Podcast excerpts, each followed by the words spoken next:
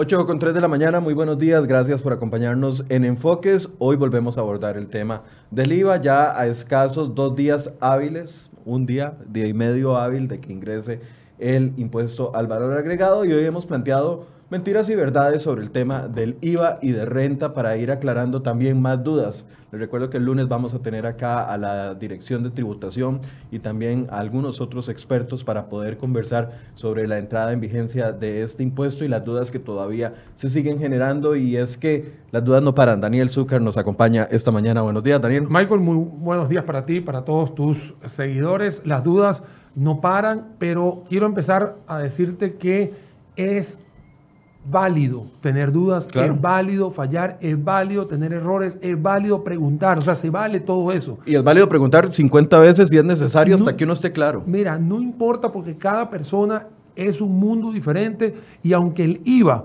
al igual que el impuesto sobre la renta, que casualmente hace unas horas atrás salió el reglamento, el reglamento tiene 366 páginas, no es tan fácil de leérselo en, prácticamente en lo que va de la noche, pero es algo que cae como la lluvia, todos por igual, o como dicen ahorita, el temblor fue todos por igual, ¿no?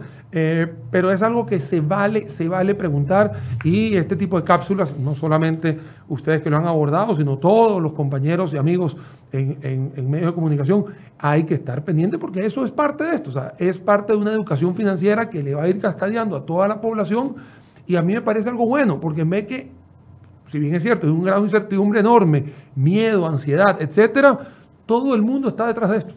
Sí, saludos a Luis Quesada que nos está saludando a través de la transmisión. Y es que ayer, Daniel, eh, les conversaba aquí a algunos de los compañeros de que obviamente existe molestia por muchos sectores, pero la molestia no es un buen aliado cuando va a entrar a regir una ley aprobada. O sea, por más enojados que estemos, el lunes rige el IVA y punto. No hay forma de evadir eso. Y la molestia más bien se convierte como en un enemigo a la hora de tratar de entender que tengo que prepararme para no ser multado, que al fin y al cabo eso es lo que más nos debería de importar. Yo te voy a contar una cosa, Michael, ya para ir después entrando ya en, materia, estoy aquí obviamente aprovechando y, compartiendo la, la, transmisión en mi portal.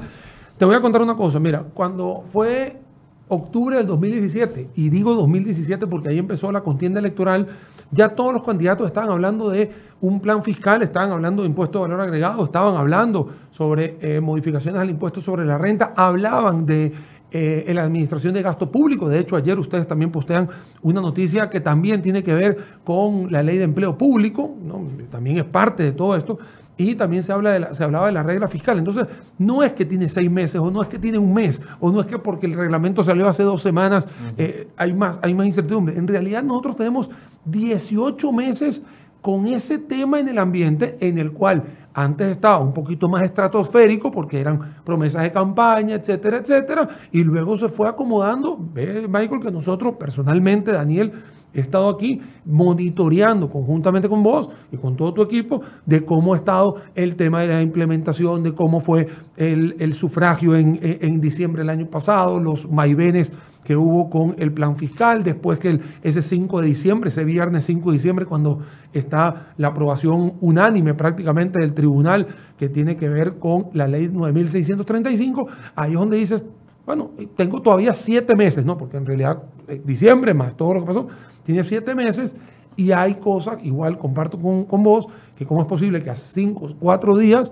empiecen a ver todo este tipo de manifestaciones, de que como si no hubiese hablado, como si fuese algo nuevo, que se sacaron algo del, bajo la manga, como si fuese un partido político el que lo hizo, en vez, de, en vez de hacer algo en conjunto, porque al final fue algo entre la Asamblea Legislativa, completamente heterogénea, con el Poder Ejecutivo, que al final tiene que ejecutar entonces, son cosas que a mí también me llaman la atención, me extrañan, pero bueno, para eso estamos aquí, ¿no? Para evacuar todas las dudas que se puedan. No, y como lo hemos dicho, vamos a, abordar el tema las veces que sean necesarias. Si es necesario seguir hablando de IVA y renta eh, durante toda la semana, y las semanas que vienen lo vamos a seguir haciendo porque esta es parte de la labor informativa que tenemos. Empecemos con mentiras. Yo le tengo dos, Daniel, que he escuchado y que estoy completamente seguro que son mentiras.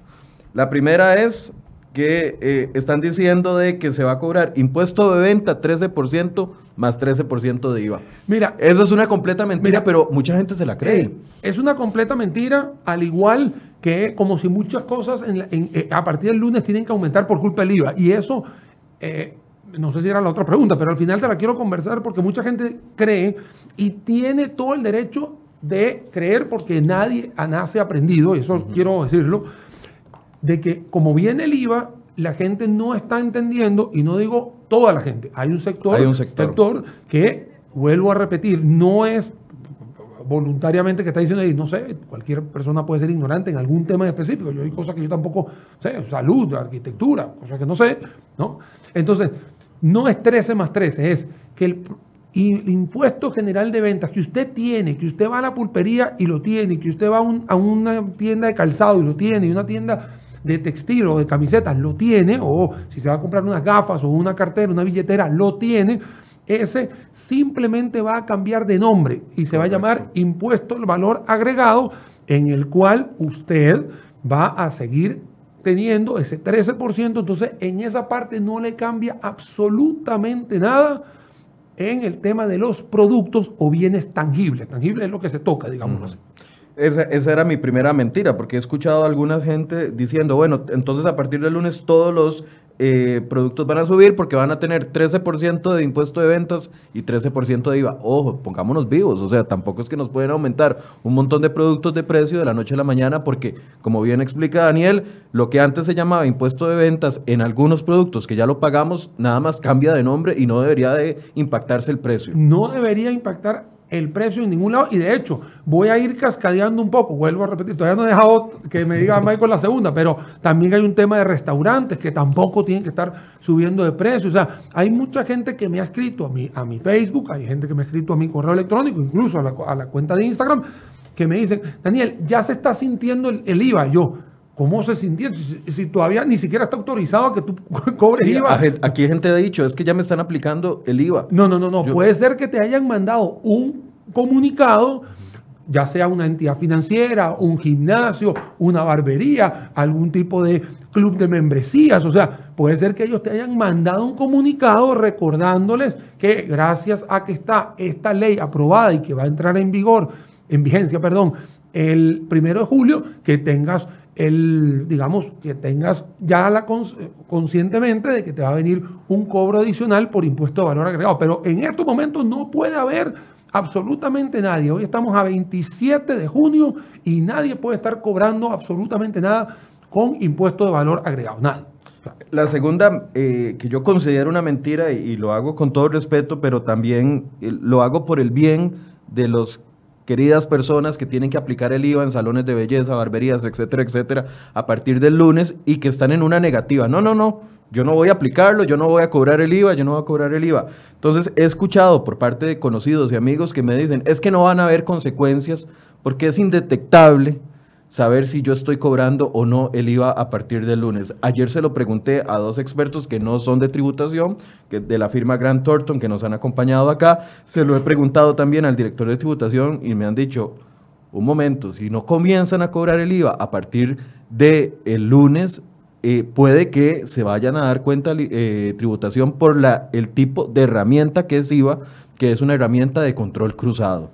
Entonces, eso de que no puede haber consecuencias por no cobrarlo, puede ser riesgoso y la gente se puede exponer a multas. Es más, y te voy a contar algo, Michael, que, me han hecho la pregunta infinidad de veces y no me importa volverlo a decir y volver a aclarar la duda.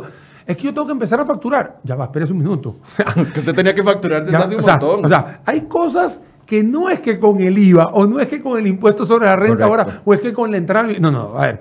Hay gente que me ha preguntado, es que ahora tengo que empezar a facturar. No, usted, su deber ciudadano es facturar.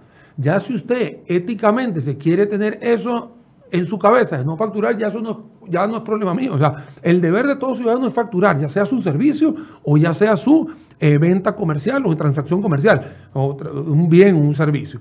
Usted tiene que facturar. Igual me han dicho, ahora tengo que empezar a declarar la renta. Ya va, usted declara la renta siempre. O sea, si usted no lo ha hecho, está cometiendo un pecado que ni siquiera tiene que ver con la ley. O sea, con esta ley 9635. Simplemente usted tiene que, que facturar sus rentas. Si usted tiene un servicio profesional ajeno a su póngase que usted está empleado en planilla de una empresa, pero si usted tiene servicios profesionales, usted tiene que seguir, o sea, usted, esto no cambia, o sea, la metodología aquí no está cambiando, aquí la única metodología que cambia es que a partir de julio, todas las personas que se dedican a cobrar por servicios profesionales van a tener una recurrencia o una frecuencia mensual de ir a Hacienda y decir, este es el IVA que recolecté y este es el IVA que pagué. Entonces ahí va a cotejar el A menos B igual a C, que es una ecuación donde todo el mundo tiene que tener claro de que usted va a facturar un IVA lo va a recolectar,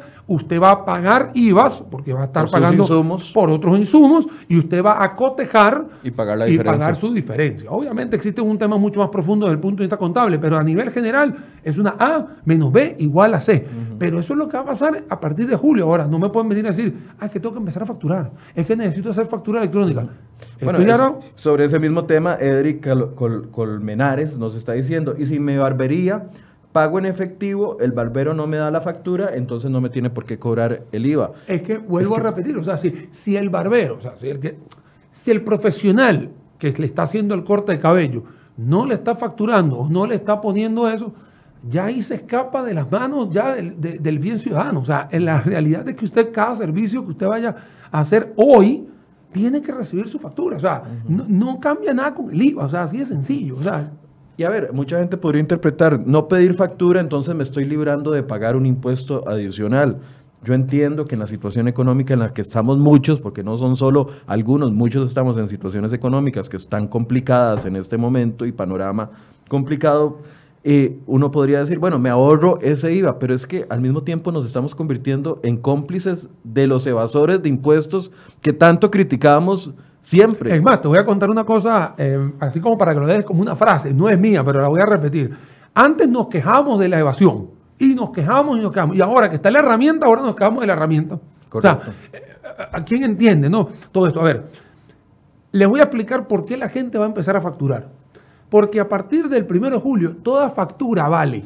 ¿Y por qué vale? Porque una persona que está pagando por insumos, ya sea por costos y gastos operativos, usted va a querer cotejarlo contra sus facturas. Y cuando usted agarre y emita sus facturas, va a decir, wow, recolecté 10 mil colones en IVA, tengo que pagarle 10 mil colones a Hacienda porque como nunca pedí facturas, entonces tengo que pagarle completo. Pero si usted pide las facturas, usted va a agarrar esos 10 mil los va a cotejar con otros 3 mil que pagó antes, entonces agarra 10 mil, le resta 3 mil y le quedan 7 mil, entonces usted le va a pagar menos Hacienda. Entonces, por eso es que la trazabilidad es muy importante en el impuesto de valor agregado, que hoy Costa Rica lo tiene, pero países como México, Colombia, Venezuela, Chile, Argentina, eh, Brasil, bueno, estoy aquí haciendo prácticamente el listado de la, de la Copa de Oro y Copa, y Copa América, todos ellos lo tienen. Y de una vez te cuento, eh, Michael, que si uno de esos países entra en recesión, un Venezuela, un Brasil, un Argentina, no tiene nada que ver con el IVA. O sea, no tiene nada que ver porque la gente piensa que esto es apocalíptico, o sea, que el, lunes ya se acabó el país y no va a haber país. No, no, no, no, no, esto es un tema tributario donde lo que va a hacer es cascadear un orden en las finanzas públicas, finanzas corporativas, finanzas personales, finanzas para todo el mundo. Bien, empecemos con las preguntas. Dice Adrián Guerrero, pulpería con régimen simplificado sigue igual, ¿cierto?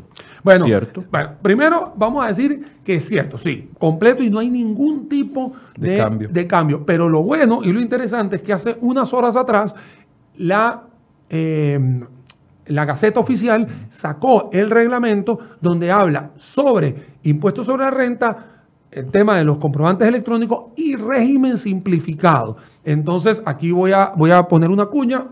Eh, un gran periodista, compañero de ustedes, Brandon Flores, está trabajando sobre esa nota y me acaba de mencionar, ya fuera de cámara, antes de pasillo mío, voy a estar leyéndome la nota para hacer una nota. Así que lo más seguro, durante la mañana, el periódico, compañero de ustedes, estará emitiendo ese... El único cambio para Adrián Guerrero, que nos ha comentado aquí en el, en el set de enfoques el Ministerio de Hacienda y la Dirección de Tributación, es que eh, si, si ese, esa pulpería afiliada al régimen simplificado, eh, alguien le compra para deducir gastos, entonces va a tener que hacer una factura de compra con la factura que le entrega eh, la pulpería con el régimen simplificado. así de sencillo. Es un paso adicional para quien quiera deducir gastos. Ese es el único cambio. Y de hecho hay mucha gente que me ha preguntado, Daniel, ¿y si soy el régimen simplificado tengo que poner facturación electrónica? Y yo digo, ¿sabe una cosa?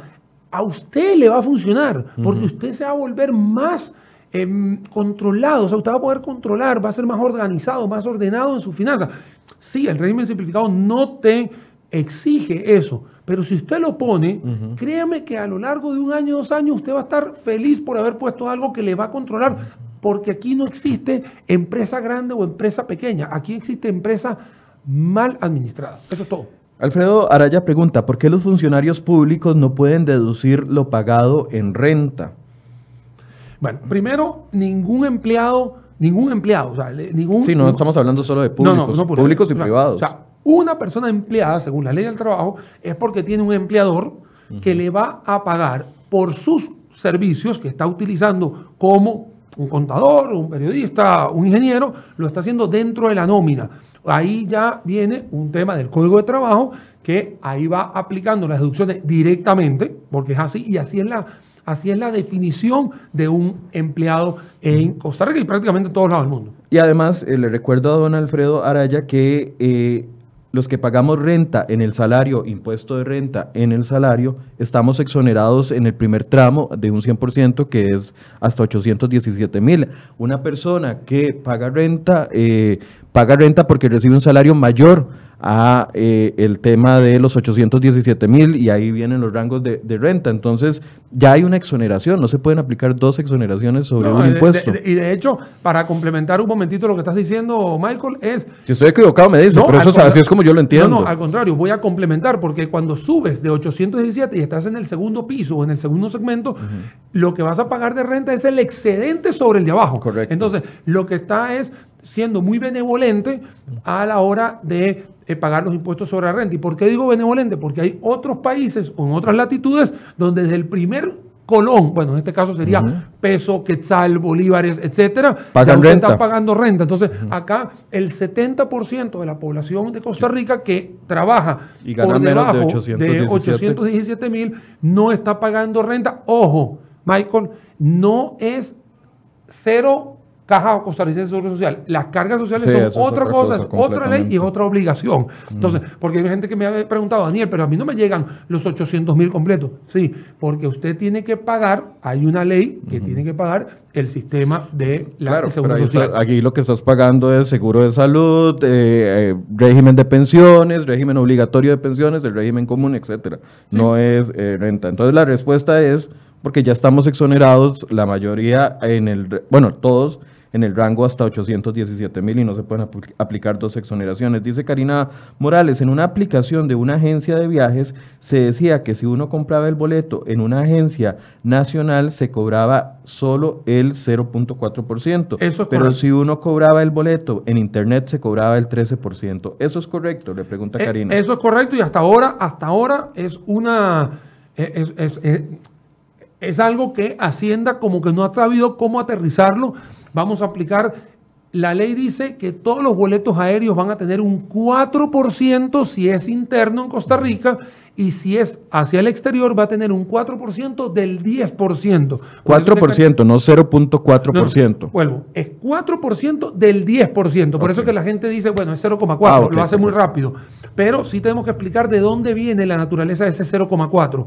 Pero si usted va a viajar, San José Liberia, o San José un Tamarindo, San José Pérez de León, etcétera, usted va a tener un 4% en su tiquete. Pero si lo compra electrónico, si hay esa laguna de 13%. Como digo, es algo que Hacienda todavía está trabajando en eso. ¿Y por qué te digo esto, eh, Michael? Porque Hacienda también es parte de los que están aprendiendo. O sea, el aprendizaje también lo está teniendo el Ministerio de Hacienda con una gran cantidad de dudas, una gran cantidad de, sectores que le han dicho, vean, aquí hay una laguna, aquí hay una... Mm, hay, como, hay como una nube gris que no entendemos cómo es, defínanos por favor. Entonces se están haciendo una gran cantidad de consultas a Hacienda para que puedan eh, determinar si aplican o no el impuesto eh, correspondiente. Mira que eh, la semana pasada tuve la oportunidad ah, de realizar un evento que personalmente te digo, nunca lo había hecho, fue por la primera vez que yo pude hacer una conferencia con intérprete Lesco. Y eh, muy bonito, obviamente, y aquí todo el mundo tiene derecho a entender, no importa cuál sea tu, tu género, tu discapacidad, etcétera. Y me dicen, Daniel, hay, un, hay, un, hay una ambigüedad en el en el reglamento porque habla de asistencia técnica, lleva el cero, pero no sabemos si asistencia técnica tiene que ver con LESCO. Entonces, hay consultas, ellos hicieron su consulta, todavía están esperando a que Hacienda, yo me imagino que baje un poco el nivel de ansiedad que hay en el ambiente para poder responder todas este tipo de eh, preguntas. Viene y nos pregunta Adriana Montero, le vendo servicios de salud a los hogares de ancianos, pero ellos están exonerados de impuestos. Esto es verdad. Y al mismo tiempo vi otra pregunta en el mismo sentido de Karina Araya en Facebook que decía, si una persona eh, que le brinda servicios de guía turística o una agencia que está inscrita en el ICT debe empezar a cobrar el IVA a partir del primero de julio a esa agencia. Eh, según lo que nos ha explicado la, el Ministerio de Hacienda, el que tiene la exoneración es el ente y él tiene que tramitarla, no es la persona que ofrece el servicio y para eso está el servicio de Exonet donde todo el mundo tiene que correr a inscribirse. Mira, te voy a contar cómo funciona antes del 1 de julio. Antes del 1 de julio, cuando usted va a venderle un bien a un ente municipal, una ONG, bomberos, etcétera, ellos tienen un documento que se llama el documento de exoneración. Así de sencillo. Entonces, cuando usted le va a facturar, el mismo comprador le dice, no me puede facturar con el 13. No, él mismo te lo dice. Entonces tú le dices, ¿por qué? Y él te dice, aquí está el documento. Entonces tú le pides una copia del documento por aquello de que te caiga auditoría y no hay ningún problema. Hoy en día ese documento se va a llamar Exonet, o sea, la gente se va a registrar en Exonet y va a poder disfrutar obviamente de sus IVAs diferenciados, inclusive cero. Entonces, esta persona que le va a estar dando ese servicio a la red de cuido que está incluida en el 0%, la red de cuido es el que le va a decir, no tiene que facturarme. Y cuando la persona, obviamente, facture, y se vaya a dar cuenta de que haya una diferenciación, él puede tener o ella puede tener su documento que lo respalde. Así de sencillo. En, el caso, para responderle eh, a doña Adriana, ella le vende servicios de salud a un hogar de ancianos. El hogar de ancianos, doña Adriana, le tiene que presentar a usted el documento de exoneración. Si no se lo presenta, tiene, tiene, que cobrarle el 13. Va para el 4, 4, porque es un servicio de salud. Ah, bueno, ah, bueno, sí, es de salud. o no, servicio de salud. Sí, porque ella le vende servicios de salud. Disculpen, servicio de salud va al 4%. Es que si fuese un servicio de consultoría sería al 13%, pero sí, solo si no existe ese documento o no está registrado en Exonet. Entonces, doña Adriana, para que usted no se meta en problemas, pídale a Exonet, eh, a Exonet no, al, al, al hogar de ancianos, que le presente el lunes la afiliación de Exonet. Si no la tiene, usted sí tiene que cobrarle el impuesto. Y esta misma respuesta aplica para la otra pregunta que nos había hecho doña Adriana. Vamos a ver, Priscila nos pregunta, ¿cómo funcionará el pago del IVA cuando uno va al médico privado y paga con tarjeta? Muy sencillo, vamos, vamos a hacer esta, esta es una pregunta muy frecuente. Eh, y lo voy a poner. Es como de las bucetas, pero sigamos explicando las veces que sean necesarias. Y lo vamos a explicar todas las veces que tenga, que, que podamos, ¿no? Cuando usted va al servicio de salud, llámese odontológico, puede ser ginecólogo, puede ser eh, psiquiatra, etcétera, etcétera, todos ellos están afiliados a un colegio profesional, están registrados como profesionales de la salud y ellos le van a cobrar el 4% en su factura. El momento que le cobran eso, usted tiene que agarrar y decirle a, al médico, hey, yo voy a pagar en tarjeta, crédito o débito, entonces por favor me elimina el 4%.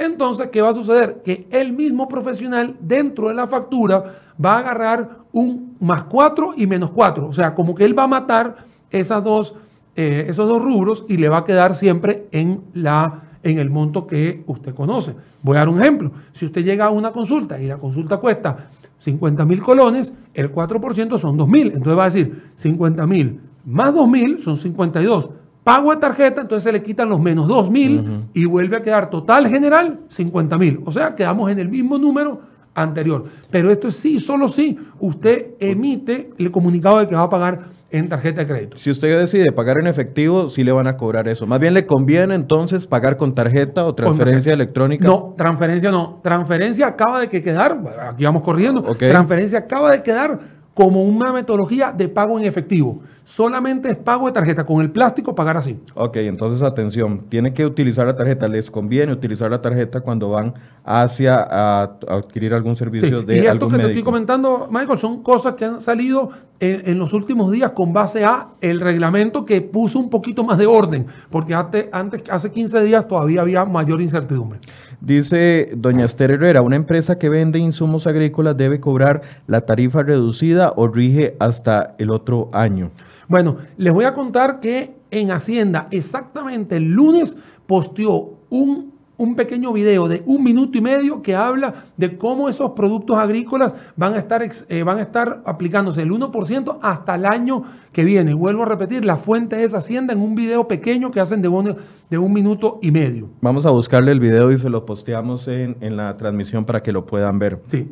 Dylan. Es más, yo te voy a decir una cosa, yo pensaba hasta ese video que era a partir del 1 de julio. Y hasta que yo lo vi, dije, ok, aprendí, como estoy comentando, todos estamos aprendiendo sobre esta marcha. Don Dylan Monge nos dice, ¿podría explicarnos, bueno, buenos días, buenos días Dylan, eh, ¿podría explicarnos cómo quedarían los guías de turismo que lo hacen freelance? ¿Quedarían como recaudadores normales o como proceder para ir recolectándolo de forma escalonada? Bueno, el tema es que en, los transitorios de construcción, turismo y ambiental, que quedaron para 0% el primer año, 4 el segundo, 8 el tercero y 13% al cuarto año, todo puede pasar si, solo si usted está registrado como una persona frente al ICT, en el caso de turismo, y que usted ofrece servicio de turismo. Si no, usted va a tener que ir eh, pagando el 13, a menos que a quien le brinde el servicio también esté dentro del, del Instituto Costarricense de Turismo y también tenga la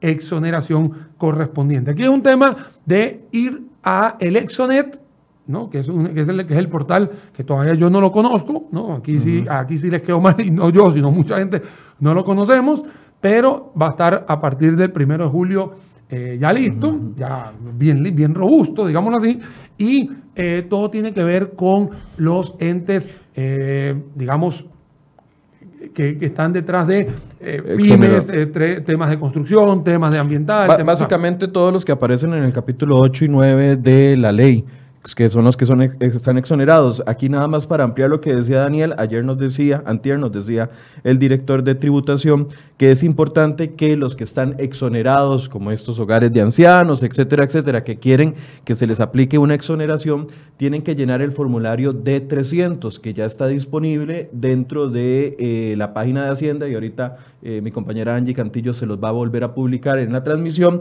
Tienen que llenar ese formulario D300 e ir a presentarlo al Ministerio de Hacienda, más bien a la Dirección de Tributación, alguna de las sedes de Dirección de Tributación, y ahí comienza el proceso para la exoneración. Que a mí me parece, como siempre nos hemos quejado de que existe un montón de exoneraciones, que ni sabemos cuáles están vigentes, que cuáles eran importantes o cuáles no, a mí me parece increíblemente bueno de que a partir del primero de julio se acaben todas aquellas cartas de exoneraciones y que haya un nuevo proceso, porque así se puede ir depurando un montón de gente que tenía exoneraciones que no tenía que eh, tenerlas. mira, todo cambio es bueno si lo vemos con buenos ojos, porque si, lo estamos viendo apocalíptico y que se va a acabar el mundo el lunes y etcétera, la verdad que no, no nos va a llevar a ningún lado. Si vemos que este tema, que antes era una carta, un documento, que ahora se va a llamar Exonet y que va a estar todo migrado a temas electrónicos, eso lo que hace es reducir la burocracia, digámoslo así, que ya lo puedes hacer tú mismo, que no haya ningún problema y va a ser mucho más fácil para todos. Mira, sencillamente yo soy una persona que estoy en el sector de turismo, estoy debidamente registrado, listo, estoy en el sector de construcción, mis planos visados antes del 30 de septiembre, listo, estoy en el sector eh, ambiental, también registrado en el Ministerio de Ambiente, perfecto, y vas a tener tus exoneraciones o tus transitorios. O sea, a mí me parece que también eh, hay que ver las cosas buenas y me parece que es un paso ideal que hoy Costa Rica esté digitalizando muchas cosas. Don José Francisco Chavarría nos hace una eh, pregunta que me parece muy interesante. Gracias, don José. Dice, ¿quiénes pueden cobrar servicios profesionales? ¿Solamente los colegiados? ¿Otras labores no colegiadas? ¿Qué tipo de servicios se pueden cobrar como bueno, profesionales? Esa pregunta es interesante, porque, interesante. Y te voy a explicar por qué. Porque cualquier persona del área de la salud que no esté colegiada no puede ejercer. Así de sencillo. O sea, una persona que se haya graduado de odontología y ella o él quiera montar un servicio o una clínica dental, si no tiene el número de su colegio profesional, cirujano dentista en este caso, estoy haciendo el ejemplo, ¿no? porque hay un montón, bueno, hablemos de abogados también. un abogado que no esté colegiado no puede cobrar servicios profesionales. No puede cobrar. Y si le cae el colegio va a estar en un problemón. Y eso no tiene nada que ver con el IVA. Eso tiene que ver con la condición actual de los colegios profesionales que están cubriéndose en salud con todos sus agremiados para que no haya gente que esté eh, eh, digamos, ejerciendo profesiones o la profesión de manera... Eh, Pero hay otros colegios que no son obligatorios y meto aquí el tema de los comunicadores, la gente que se dedica a relaciones públicas, community managers, etcétera, etcétera. No existe en el país una obligatoriedad de colegiarse. Entonces, ese otro tipo de servicios no, no son obligatorios para poder ofrecerlos. Entonces, para responderle bastante claro, depende de la actividad si existe una obligación o no de colegiarse. Ahora, lo que, lo que están sucediendo es que para el tema de la salud privada, lo que hicieron fue que grabaron a la salud privada al 4% y para poder ejercer algún tipo de, digamos, de atención profesional en esa área, usted tiene que estar colegiado en su respectivo colegio para poder cobrar el impuesto de valor agregado al 4%. Y ojo, eh, en, en el tema de odontología, vuelvo a repetir, usted tiene una clínica dental o, tiene, o, tiene, o es usted un odontólogo. La clínica dental también tiene que estar registrada como un servicio de odontología, un servicio de salud, porque usted puede ser un odontólogo, pero que su clínica sea una sociedad anónima que no se dedique a eso, entonces posiblemente vaya a tener un problema si factura o no, dependiendo de la naturaleza del registro de su sociedad. Dice Leonardo Fallas Arias, los productores de canasta básica deben inscribirse en Exonet.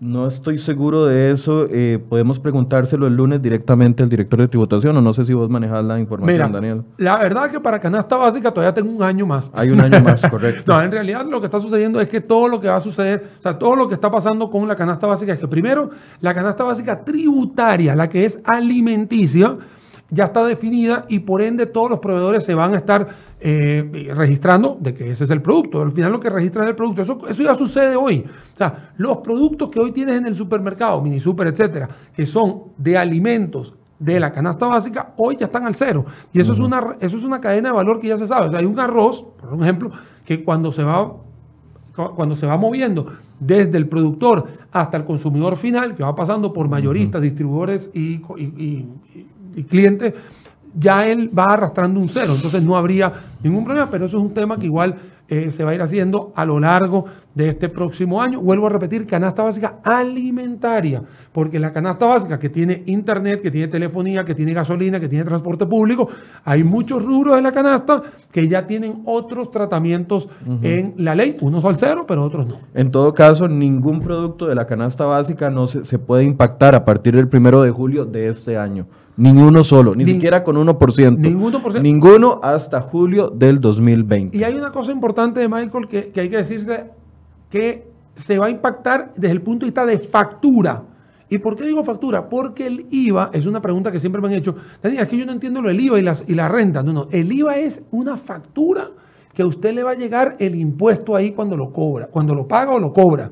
Esto es impuesto de valor agregado. Y el impuesto sobre la renta es el impuesto que todos pagamos a final del año fiscal. Son dos impuestos diferentes, aunque la canasta que llega es la misma porque es Hacienda, pero son dos impuestos diferentes. Una cosa es el IVA con el cual a ustedes se lo van a dar en una factura y el impuesto sobre la renta es la que usted realiza de forma anual. Sí, solo sí, no es empleado, porque en el empleado sí se lo rebajan mensualmente. Dice Warren Retana, para entender la aplicación del IVA, uno debería de pagar seminarios que valen hasta 95 mil colones y esto lo debería hacer a tienda gratis. O sea, si alguien, don Warren, le está diciendo que le va a cobrar 95 mil colones, eh, no lo tome, porque en realidad el Ministerio de Hacienda tiene algunas charlas que están, que son gratuitas. Usted puede ver la verificación de los horarios y de lugares en el Ministerio de Hacienda y si no, eh, aquí en un micrositio que tenemos que se llama Todo sobre Impuestos, que le vamos a colocar el enlace ahí, hay al menos unas ocho entrevistas con respecto al tema del IVA y hay unas 40 notas que hemos preparado acá en CR hoy explicando el IVA, así que eso lo puede obtener gratis sin necesidad de pagar ningún seminario. Mira, usualmente, eh, aquí meto la cuchara un poquito, usualmente hay una gran cantidad de espacios en los cuales los medios de comunicación, radio, prensa, eh, Internet, obviamente televisión también,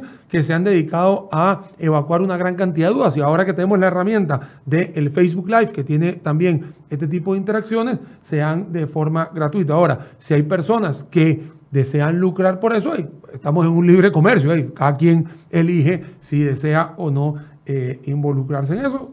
Yo ahí sí tengo que sacar digamos, pecho diciendo que todos los medios de comunicación han destinado una gran partida, una cantidad de espacios para el IVA, incluyendo ayer que Hacienda dijo que tiene 146, puede ser 126, no me acuerdo el número, de una gran cantidad de charlas gratuitas que está haciendo a lo largo y ancho del país. Entonces, ya ahí sí es eh, decisión de cada uno si eh, querer acercarse a uno o al otro. Sí, es que tenía razón eh, Evelyn Ugalde que decía ahorita, es que muchos han sacado para han jalado para su propio saco con este tema de la desinformación.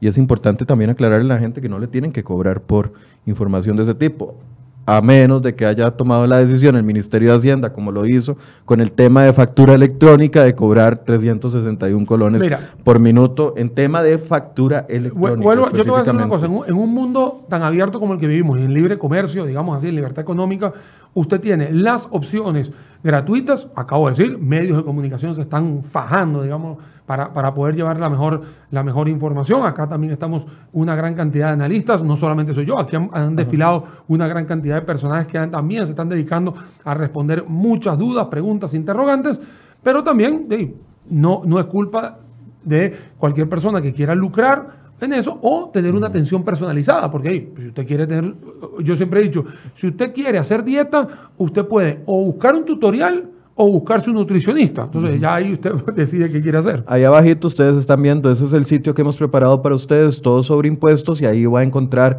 tres pestañas, una que dice IVA, otra que dice renta y otra que dice ver videos a la derecha en rojo. Eh, ese de ver videos, ahí podrá encontrar todas las entrevistas con Daniel, con los expertos de Grant Thornton, con los expertos de Deloitte que nos han acompañado también, con eh, Dirección de Tributación e incluso con el viceministro de Hacienda que ha estado hablando sobre este tema. Escucha esto que nos pone don Ronald Hidalgo. Daniel dice, resulta que estuve reunido con uno de los clientes que tengo y me dijo que él no me iba a pagar el IVA porque las exportaciones están exoneradas. Me voy a la ley y efectivamente están exoneradas de pago. Todos los auxiliares de la función pública que estén suscritos ante la Dirección General de Aduanas. Resulta que con eso solo podrían trabajar las personas que tengan una caución ante Hacienda y adivine cuánto vale la caución, 50 mil dólares solo para estar considerado como transportista terrestre. Quiere decir que solo las empresas grandes van a poder trabajar en este país exonerados. Yo le quiero aclarar a don Ronald algo que nos dijo antier el director de Hacienda. Los transportistas, en este específico, y ahorita le doy a Daniel el espacio para que conteste el resto, eh, los transportistas en este caso no deberían de tener, los pequeños transportistas, ningún problema, porque esta empresa que está exonerada tiene que hacer el trámite, como ya lo dijimos, de Exonet y entregarle al transportista la exoneración. Y listo. Esto es un tema que, es que, ¿sabes qué pasa, Michael? Que mucha gente cree que a partir del 1 de julio hay un cambio de 180 grados y esto va a cambiar, mira, patas para arriba. Y no, aquí la mayoría de las herramientas, estrategias, protocolos, todo es igualito, aquí no va a cambiar nada. O sea, si usted le está vendiendo a la zona franca, si usted le está vendiendo la exportación y el exportador le da hoy el documento para exonerarlo, a partir del 1 de julio, en vez de darle un documento, simplemente se va a llamar Exonet. O sea, es que, ¿por qué hago mucho hincapié en el tema de antes y después y que prácticamente todo queda igual? Porque en realidad lo que hizo fue que despertó esta ley un, despertó una gran cantidad de personas que estábamos eh, dormidas en un tema que no, no es recurrente y que ahora nos damos por enterados de cosas nuevas, pero en realidad no es nuevo. Igual, cuando empezamos la entrevista dijimos, es 13 más 13. No, o sea, eso no es así. O sea, en realidad usted tiene más del 80%, Michael, 80% de lo que usted gasta en un mes usted ya le paga impuestos, o sea, usted ya paga impuestos y a lo que no va a pagar, que es el otro 20, Sí, hay casi un 10%, un poquitito más, que sí va a pagar el impuesto. ahí está el esfuerzo. Pero hay otros que se van a quedar al cero. Mira, todo lo que tenga que ver con matrículas escolares, universitarias, para universitarias, escolares, primarias, secundarias, eh, kinders, guarderías, etcétera, apegadas al MEP o apegadas al CONESUB, todas pagan al cero. Usted hay seguros que en los cuales hoy está pagando el 13% y va a seguir pagando eh, el 13%, incluso hay unos que van a pagar el 2%, hay otros que van a estar al cero como los libros, o sea, las, subastas ganaderas van a estar al cero, hay el tema de las transacciones bancarias no pagan impuestos de valor agregado. Y el tema de las comisiones, que ayer eh, también me lo preguntaron en otro espacio. Le dije, usted tranquilo, usted ya usted le paga, usted ya le paga una, una comisión al SIMPE, eh, por hacer una SIMPE, perdón. Tranquilo, ya no va a haber ningún tipo de impuesto adicional a eso. Me guindo de eso para responderle a Andrea Conejo, que dice, si se pagan todos los servicios como la luz, el agua, el teléfono, el cable, por medio de un banco en línea o aplicaciones, ¿me van a cobrar el IVA? No. no, porque es que el IVA ya está, vea, esa, esa pregunta la voy a hacer, mira, si usted tiene cable en su casa, usted está pagando impuestos. Ya, o sea, ya lo está pagando. O sea, su cable cuesta 20 mil más impuestos hoy. Si usted está pagando internet, e e internet también. Si usted está pagando telefonía celular, también. Si usted está pagando telefonía fija, también. Si usted está pagando, Michael, más de 250 kilowatts hora en electricidad, usted paga 5% de impuestos. O sea, y hoy le pusieron una cuota de 280. O sea, para que se hagan una idea de que hay cosas que uno en realidad no sabía que existían y que con esto, eh, y, yo por eso yo veo esto mucho, mucho con ojos bien, o sea, que, se, que, vaya a cascadear una educación financiera a nivel nacional, porque hoy nos estamos dando cuenta de cosas que antes no sabíamos y que sí existían. Vuelvo a repetir, el tema de un seguro de carro, si usted tiene un carro, usted compra un seguro, vamos a decir, el Instituto Nacional de Seguros, y le cobran el impuesto de 13% ya, o sea, eso no va a cambiar. Esas son cosas que uno les va diciendo, hay un pedacito de los gastos que usted sigue comprando y que van a tener IVA y hay otro pedacito de gastos que son los que se van a quedar exonerados. Para ampliar este tema bancario que ya Daniel estaba tocando, el tema de los préstamos, Daniel, confirmarle a la gente, no van a sufrir ningún aumento por IVA. Exactamente. Y, en las cuotas, eso, es, eso es importante. y te voy a aplicar. Y también le respondo a Brian García, que dice, bueno, si para el uso de cajero le van a cobrar a uno IVA. No, tampoco, Daniel. Y eh, Brian, perdón. Y te voy a contar algo, Michael, para todos los que nos están siguiendo. Uno, cuando usted solicita un préstamo, un préstamo en un banco, usted firma un contrato. ¿Un contrato que es? Te dieron un dinero y tú le devuelves el dinero. Eso es todo el contrato que usted está firmando. Usted está devolviendo un dinero con una tasa de interés. Eso no tiene nada que ver con una facturación. Y vuelvo a repetir, el IVA tiene que ver con una facturación. A mí me preguntaron algo sobre las pensiones alimenticias que si una persona tiene que pagar el IVA en una pensión alimenticia. No. ¿Por qué? Porque una pensión alimenticia es un contrato, que en este caso es una penalidad entre una persona A y le tiene que pagar a la persona B, y es un contrato judicial en el cual usted le direcciona un dinero que ya hice en, los, en el juzgado, ya fue determinado. Eso tampoco va a llevar impuesto de valor agregado.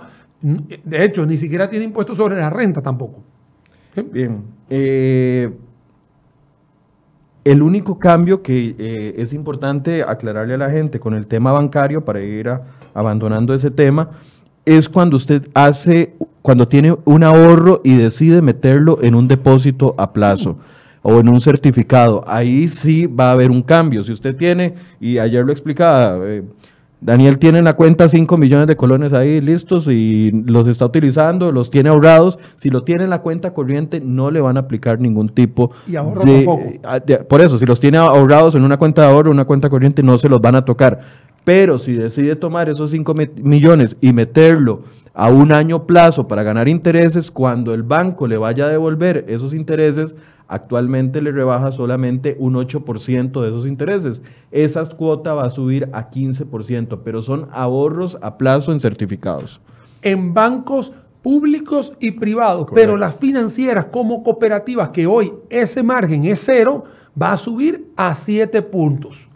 O sea, ¿qué significa? Que toda persona que ahorre en un certificado a plazo le van a dar dos tasas, la tasa bruta y la tasa neta, que eso pasa hoy. Solo que en las cooperativas no está sucediendo eso, simplemente le dan una sola tasa, ahora se lo van a dar igual. Entonces, no hay una modificación que usted diga, wow, ahora voy a perder plata. No, usted no está perdiendo ninguna plata. Usted lo que va a hacer es que le va a dar una plata al banco para que el banco trabaje con ella, le devuelva en intereses y el interés hoy tiene un gravamen del 8% y que la próxima vez va a tener un gravamen del 15%. Ey, sí y solo si el contrato empieza el primero de julio adelante, porque si usted hoy sale corriendo si a lo, Si lo metió... Hoy, hoy, hoy, si usted hoy va y, lo hace y lo pone a tres años plazo, hasta que no se venza ese contrato, ya eh, es que viene la nueva ley.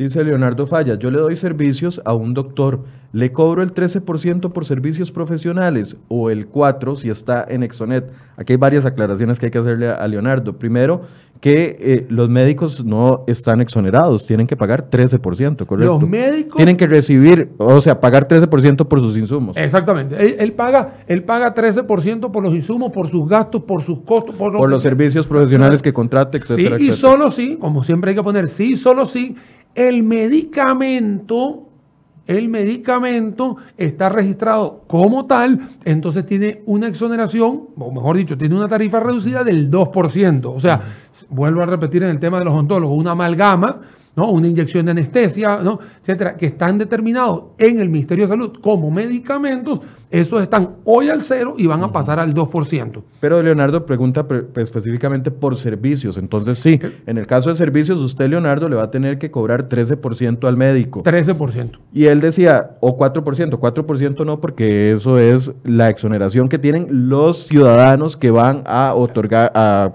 a a ejercer el, el, servicio. A menos que el servicio de él sea un servicio de salud en el cual él tenga que ir a hacer su tratamiento, vuelvo a repetir, un endodoncista en la parte de odontología, llega, hace su tratamiento y le cobra el 4% a la clínica o al doctor a, quien apoyó. Y eh, los médicos no tienen que estar en Exonet porque sí están especificados en la ley. Los que están en Exonet son los que están dentro de una serie de actividades que eh, resume el capítulo 8 y 9 de la ley que la gente tiene que ir a obtener esa exoneración, solo para aclararle a don Leonardo. Alberto dice, ¿y qué pasó con mi respuesta? Perdón, Alberto, es que se nos pasó, no, no sé si la puede volver a enviar para responderla porque no la veo aquí entre los comentarios. Michael Molina, ¿cómo quedó el impuesto con respecto a las transacciones bancarias? ¿Qué porcentaje cobran ahora que van a depositar o retirar el dinero?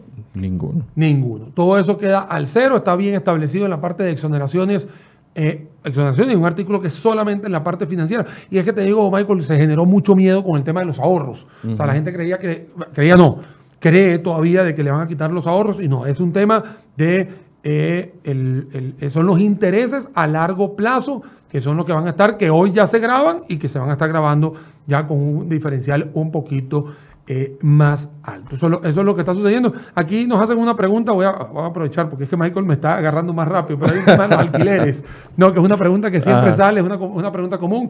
Y voy a contar que hay tres tipos que a Daniel le gusta entrevistarse solo, entonces se hace la pregunta y se responde solo. Que estamos haciendo todo. El tema de los alquileres hay tres rubros.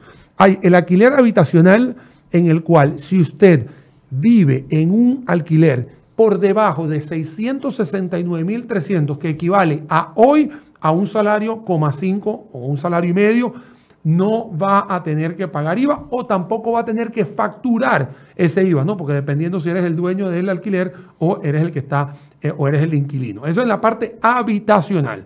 En la parte comercial, usted desde el primer colón tiene que tener su 13%, ahí no va a pasar nada. Incluso le recomiendo que pida la factura porque cualquier factura que usted pague por operación le va a servir para cotejarla después en su venta que va a realizar. Entonces le va a servir, le va a servir más. Para deducirla luego. Y la va a deducir, entonces le va a servir más. Y entre esos dos hay un pedacito que se llama pequeña y mediana empresa. Una pyme, si está debidamente registrada en el Ministerio de Economía, Industria y Comercio o en el Ministerio de Agricultura. Micro y pequeñas, medianas ah, no. A micro y pequeñas. Micro y pequeñas. Entonces, si está debidamente registrada, ¿no? usted va a poder decir al dueño del, local que usted tiene la exoneración hasta 669.300. O sea, por eso yo siempre he dicho que hay tres rubros. El habitacional, el comercial y entre estos dos hay un número que se utiliza de este lado para algo que es comercial, que son las pequeñas industrias. Si usted paga un alquiler para su vivienda donde usted vive, si eh, el alquiler es de menor de 669 mil, cero estrés, no hay problema, no le van a cobrar 13%. No le van a cobrar. Igual tiene que pedir factura. No, es que la factura es un tema. Sí, sí, sí, es que no, no es que antes no me tenían que dar factura por el alquiler y ahora sí. no, igual tiene que pedir factura. De hecho, es algo que vamos a, lo hemos repetido tres veces a lo largo del programa y no importa si son cuatro o cinco, bueno, no queda tanto tiempo, pero hay que decir, aquí todo el mundo tiene que pedir factura antes del primero de julio y después. O sea, no, eso no cambia. Eso no va a cambiar y no debe cambiar. El problema con las micro y, y, pequeñas empresas que están exoneradas es que si el alquiler es mayor de 669, digamos 700 mil, 750 mil, pagan 13% sobre todo, sobre todo el monto. sobre todo el monto, toma, ahí, no existe el tipo, el tema de, la, del, de los excedentes, no, el excedente lo único que se habla de excedente es en impuestos sobre la renta con el tema de ¿Dónde están ya los Ahí es donde estamos. No, aquí preguntaron, ¿todo transporte de estudiantes va al 13%? Bueno, esta es una pregunta que ha levantado un gran polvorín porque el transporte público de personas está regulado por la RECEP. Entiéndase, autobuses de ruta, taxis, eh, trenes, trenes, etcétera, etcétera. El taxi es el taxi rojo, hay que decirlo así, que es el que tiene el taxímetro o María, como se le conoce. Todos ellos tienen una, una exoneración al 0%, ellos, ninguno de ellos te va a cobrar impuesto de valor agregado. Todo transporte de personas que no esté regulado es sencillamente un servicio privado en el cual va a tener que grabarse el 13%. Entonces, Marce Herrera Artavia, eh, que responde a otra pregunta, no eh, tiene el 13% de servicio de, estudiantes, sí, 13% de servicio eh, estudiantes. Dice Rocío Sequeira, las sociedades anónimas, ¿qué deben hacer? ¿Es obligatoria la firma digital? Bueno, eso es algo que, ya se tiene, o sea, eso, eso es algo igualito. No, es un tema con la nueva ley, es un tema de que eso se tiene que ir realizando a través. Sí sé que la firma digital no ha sido lo más popular posible, todavía la gente sigue eh, haciendo sus firmas, sus rúbricas a nivel físico, pero eh, eso es, que también depende de, la actividad de la sociedad anónima, porque si, es una sociedad anónima que no está eh, ejerciendo ninguna actividad económica, difícilmente tenga la necesidad de tener firma digital. Mira, acá hay una persona que se llama Ivonne Navarro que nos está preguntando y que si por favor le podemos responder. Aquí voy a hacer yo la pregunta. Dice, si la empresa es exenta por un año de IVA, ¿tiene créditos fiscales? ¿Debe presentar la declaración de IVA en cero o la presenta hasta los ocho años? Primero, la declaración de IVA es mensual.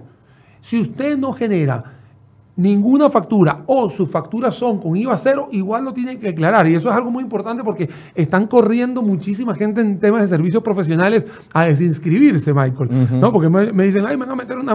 ¿Qué significa yo? Yo lo hice. Bueno, ahí está. Porque yo estaba inscrito, pero soy asalariado. ¿Para qué necesito estar inscrito si soy asalariado? exactamente. No me quería exponer a la multa. No se quiere exponer a la multa. En el caso mío personal, que sí tengo una entrada por servicios profesionales, yo sigo, eh, sigo en la jugada, como dicen acá en Costa Rica, y en el tema de Ivonne Navarro, usted tiene que hacerlo todos los meses. Y, las, eh, y los créditos fiscales van a estar aplicándose cada vez, eh, van a ser anuales, no se arrastran de un año al otro. Es algo importante, también se había explicado, no aquí, sino se había explicado en portales de Hacienda. El ingeniero Francisco Álvarez nos pregunta, se indica que el proyecto que el proyecto, que un proyecto con visado, es decir, visado del Colegio de Ingenieros Arquitectos, antes del 30 del 9 del 2019, estarían exentos de varios servicios e indica entre ellos el de construcción de obra civil, si es uno de los cuatro, está topógrafos y otros dos que ahorita no recuerdo, arquitectos e ingenieros.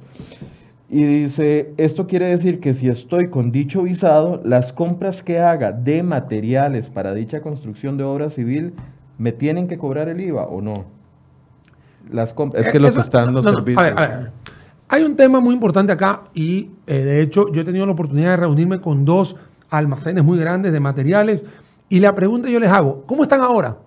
Así de sencillo, la pregunta es así, ¿cómo están ahora? No, bueno, tenemos unas exoneraciones, otras, bueno, eso se queda igualito. Igualito, aquí no hay un tema diferenciador en el tema de materiales, ya los materiales tienen tratamientos especiales, hay unos que están exonerados, otros que tienen unos beneficios arancelarios en la parte de importaciones. Entonces, nada de eso va a cambiar. El tema del visado es para los servicios profesionales que usted va a estar recibiendo de topografía, de ingeniería, de arquitectura, en el cual si usted después del primero de julio no tiene ese plano visado, va a tener que de decirle a todo el mundo que le, le factura el 13 y usted va a tener que pagar ese 13%. Eh, Dice Sil Rojas, favor ampliar en el caso de las empresas pymes el pago de renta que dicen que ahora será mensual y no anual. Esta es una pregunta, doña Sil, que nos nos la hicieron ayer varias, en varias ocasiones y como hasta las aproximadamente 7, 8 de la noche se publicó el reglamento de renta, todavía no tenemos una respuesta. Hay que buscar en el reglamento de renta porque habían dos opciones. Una, de que continuaran igual, eh, nada más declarando en cero hasta el cierre del periodo fiscal y la otra que empezara hasta agosto. No, no sé honestamente cómo quedó el reglamento de, eh, vuelvo lo, que tengo entendido y me uno a tus palabras, como no he leído el reglamento y no, y no que, lo quiero hacer, porque la verdad también uno trata de dormir en la noche, ¿no?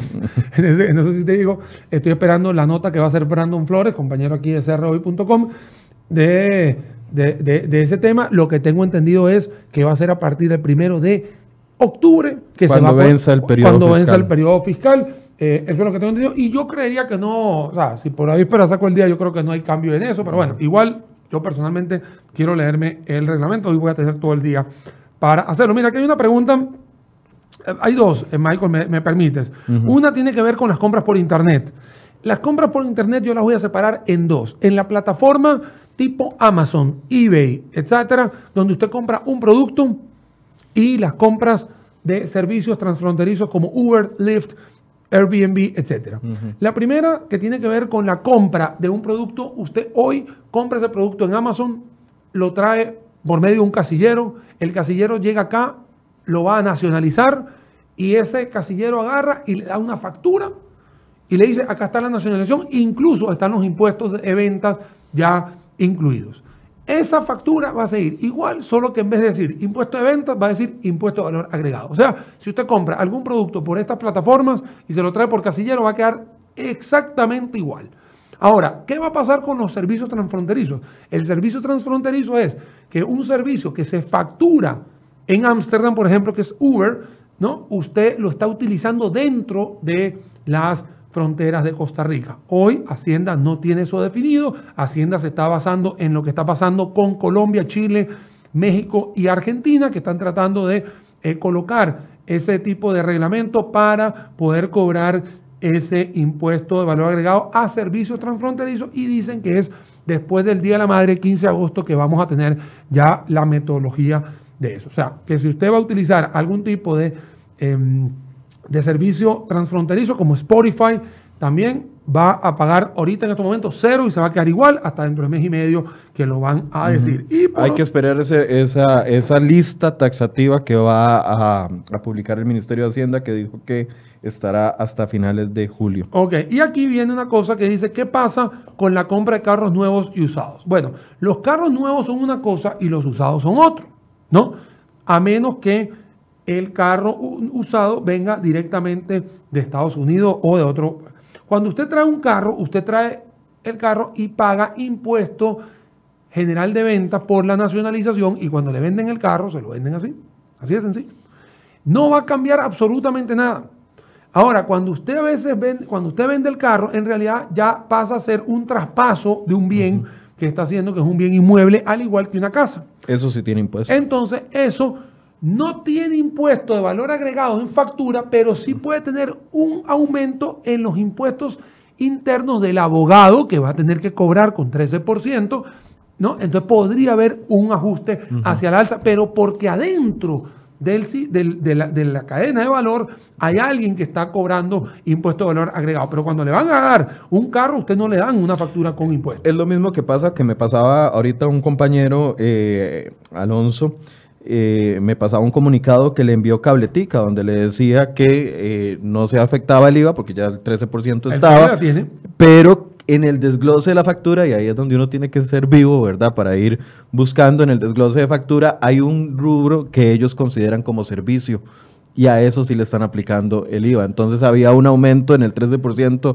eh, que pasaba como de 600 a 800 colones y la justificación de esa empresa, que no, no, la, no la avalo porque la desconozco completamente, solo lo que esta empresa mandó a sus clientes es de que iba a sufrir un, cambio, pero por un servicio asociado dentro de la facturación. Y, de, y de, hecho hay una noticia que ustedes postean, ustedes crhoy.com la postean exactamente a esta hora ayer, que tiene que ver con el comunicado de la RECEP, ¿no? que decía que, por, que la gasolina no va a aumentar, pero que no va aumentar, no, no se le va a cobrar IVA a la gasolina, pero que internamente puede haber alguna afectación en el precio, en tarifario, porque hay algunos servicios que se van a estar pagando con IVA. Entonces, con el reglamento de la revisión tarifaria, posiblemente en dos, tres meses haya un ajuste en algún precio, pero ese precio no tiene el IVA, sino lo que vas a acarrear IVA internamente. Y no me quiero, eh, porque yo sé que estamos ya llegando casi al final, eh, no me quiero dejar atrás una noticia que fue polvorín total, obviamente la repudio totalmente, pero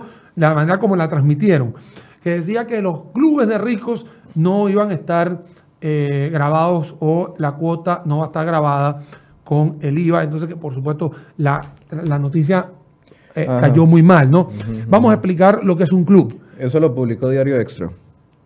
Yo no digo quién No, no, no, es para que la gente vea que no, es, no fue publicado aquí. Eso es una interpretación que hizo Diario Extra. Ok.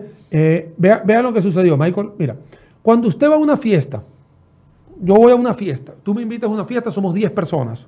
Y yo te digo, ¿sabes una cosa, Michael? No te preocupes, yo compro todo por 100 mil pesos y cuando llego, ustedes me pagan lo que me deben. ¿Qué pasa ahí?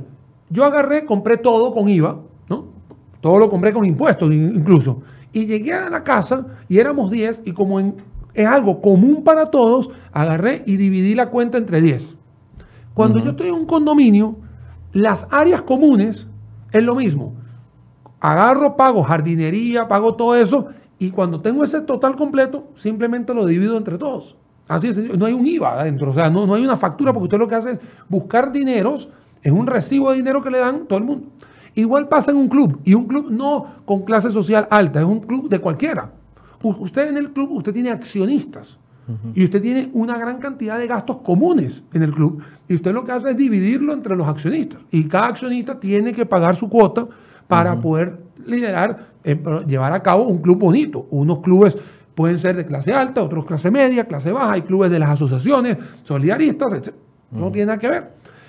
¿Cuál es la diferencia entre eso y ser miembro de un hipermercado muy conocido acá de Techo Azul en, Ruta 27, en Tibate? ese, ese, hipermercado en realidad no te está cobrando una membresía accionaria, te está cobrando una membresía para que tú puedas entrar y disfrutar de las ofertas. Beneficios de las ofertas. Pero si usted quiere, entra o si no quiere, no entra. Si usted quiere, renueva la, la membresía o no la renueva.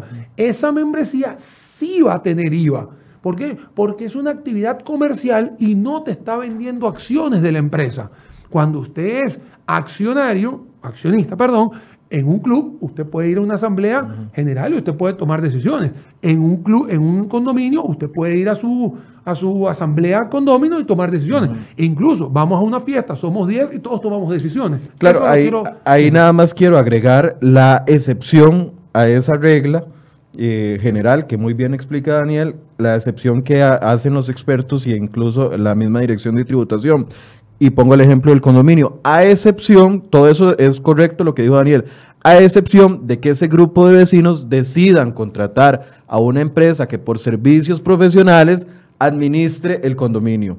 Entonces, esa empresa claramente, porque está brindando un servicio profesional, entonces sí le va a cobrar el 13%. Claro, le va a cobrar el 13%, pero la cuota queda como un recibo de dinero entre todos. Pero es que, vuelvo a repetir, es un tema de una actividad común entre muchas personas que son partícipes todas por igual. Por eso digo yo, una cosa son accionistas de una empresa, Correcto. accionistas de un club o partícipes de, una, de un condominio o como lo acabo de decir yo, y todos vamos a disfrutar de una fiesta de 10 personas, todos igual, a diferencia de una membresía que usted va a pagar para entrar a un gimnasio o para entrar a un, a un hipermercado que muchos conocemos, etcétera, etcétera. Por eso que hay una diferencia importante ahí. Vamos a leer unas tres preguntas más para ir cerrando. Dice Diana Rodríguez, buenos días, yo doy un club de cocina en una escuela privada por servicios profesionales.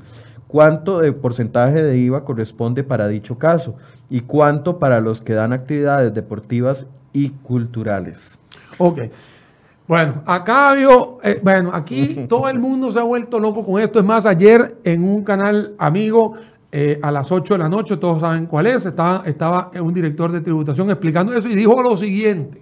Dijo, toda actividad que tenga que ver con educación va a cobrar el 2% así lo dijo, que no esté involucrado directamente con la malla curricular, ya sea de primaria, secundaria o universitaria, sino si va a estar, y si es la parte deportiva, va a estar al 13%, lo digo él, no lo digo yo.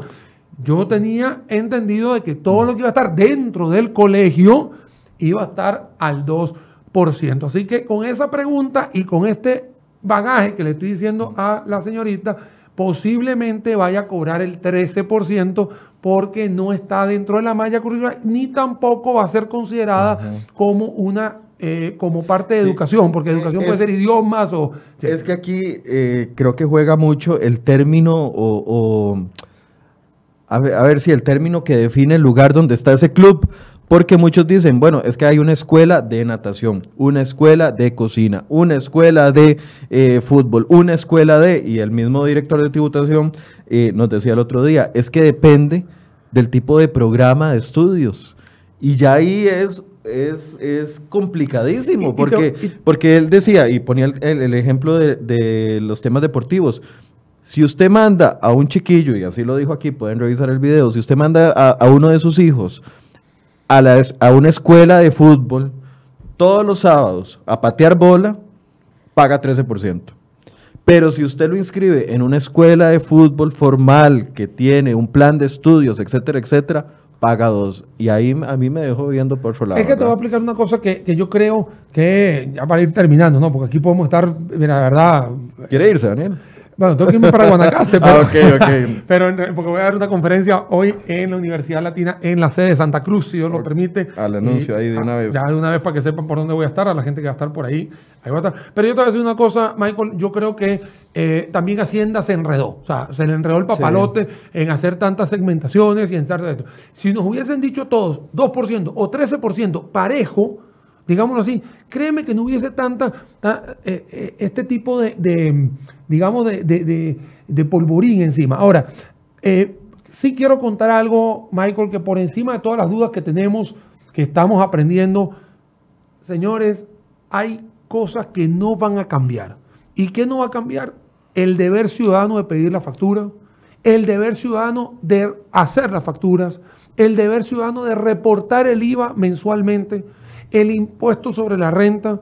Si usted no se siente capacitado, porque eso también fue otro polvorín que salió con otro canal de televisión amigo que dijo una cosa y fue malentendido por el colegio de contadores diciendo que era muy fácil hacer las declaraciones, que se podía hacer solo. Vuelvo a repetir, si usted quiere hacer una dieta, usted agarra y se va a un tutorial, o si no, se va para un nutricionista. Yo personalmente creo que zapatero a sus zapatos. O sea, si usted no es una persona dedicada a la contabilidad, usted puede apalancarse en los profesionales de esa área. O sea, me parece que es lo más idóneo. Pero eso no tiene nada que ver con la entrada al IVA. Hay cosas que usted tiene que hacer como, debe, como buen ciudadano, estar registrado, ir a chequear de que no haya ningún, ningún problema en Hacienda, saber que su servicio profesional está debidamente inscrito o desinscribirse. O sea, son cosas que uno tiene que hacer con o sin la entrada del IVA. Cuando hicieron una pregunta hace una, una media hora atrás, que, ¿qué opinábamos sobre el tema de que si el barbero te va a dar una factura o no? Nosotros no somos quienes, Michael, para decir, sí, hágalo sin factura. No, no, no. O sea, nosotros estamos diciendo el deber ser ciudadano es emitir la factura. Ya cae en cada quien, si quiere o no quiere eh, realizar otro tipo de tratamiento subterráneo, podría decirlo así. Pero esas son cosas que no van a cambiar y que usted tiene que eh, apegarse a el deber ciudadano. 9 con 11 de la mañana. Gracias, Daniel, por eh, este espacio. No, al contrario, gracias a ti, Michael, por, por, darme la oportunidad. Siempre se nos va la hora, yo sé que es una hora, pero esto es un tema que me quiero despedir diciendo lo mismo que dije al principio. Se vale preguntar, se vale no saber, se vale preguntar 50 veces hasta que, y 50 diferentes profesionales. Y si usted tiene la duda, así que ya dice, mira, de verdad no le creo a nadie, ya no, no sé a quién creerle hay una sola persona que le va a decir siempre el deber ser, que es el Ministerio de Hacienda. O sea, el Ministerio de Hacienda tiene la palabra, la última palabra, para que sepan. Entonces, y han hecho esfuerzos, reconocemos que no es a la velocidad que quisiéramos, porque hubiésemos hecho dos meses atrás mejor cosas, pero no se preocupe, después del lunes, adivina qué viene, Michael, el martes. Correcto. Eh, va a seguir el mundo girando y aquí vamos a tener diciembre y vamos a estar en carnavales y vamos a estar en Semana Santa y, vamos, y así el mundo va a seguir girando y la gente se va a ir acoplando a esta nueva herramienta del IVA. Michael, muchísimas gracias, buen día. Gracias Daniel por el espacio y gracias a ustedes por habernos acompañado. Quedaron muchas preguntas pendientes. Hay algunas que llegaron al correo electrónico y prometemos el lunes responderlas acá con los expertos de Grant Thornton y también con la dirección de tributación que va a estar aquí el día que ingresa eh, a regir el eh, impuesto de valor agregado y los cambios en renta para poder ir continuar con las respuestas que ustedes nos solicitan. Así que les invito a que nos envíen las preguntas a enfoques.com y con esas preguntas vamos a iniciar el programa del lunes. Muy buenos días.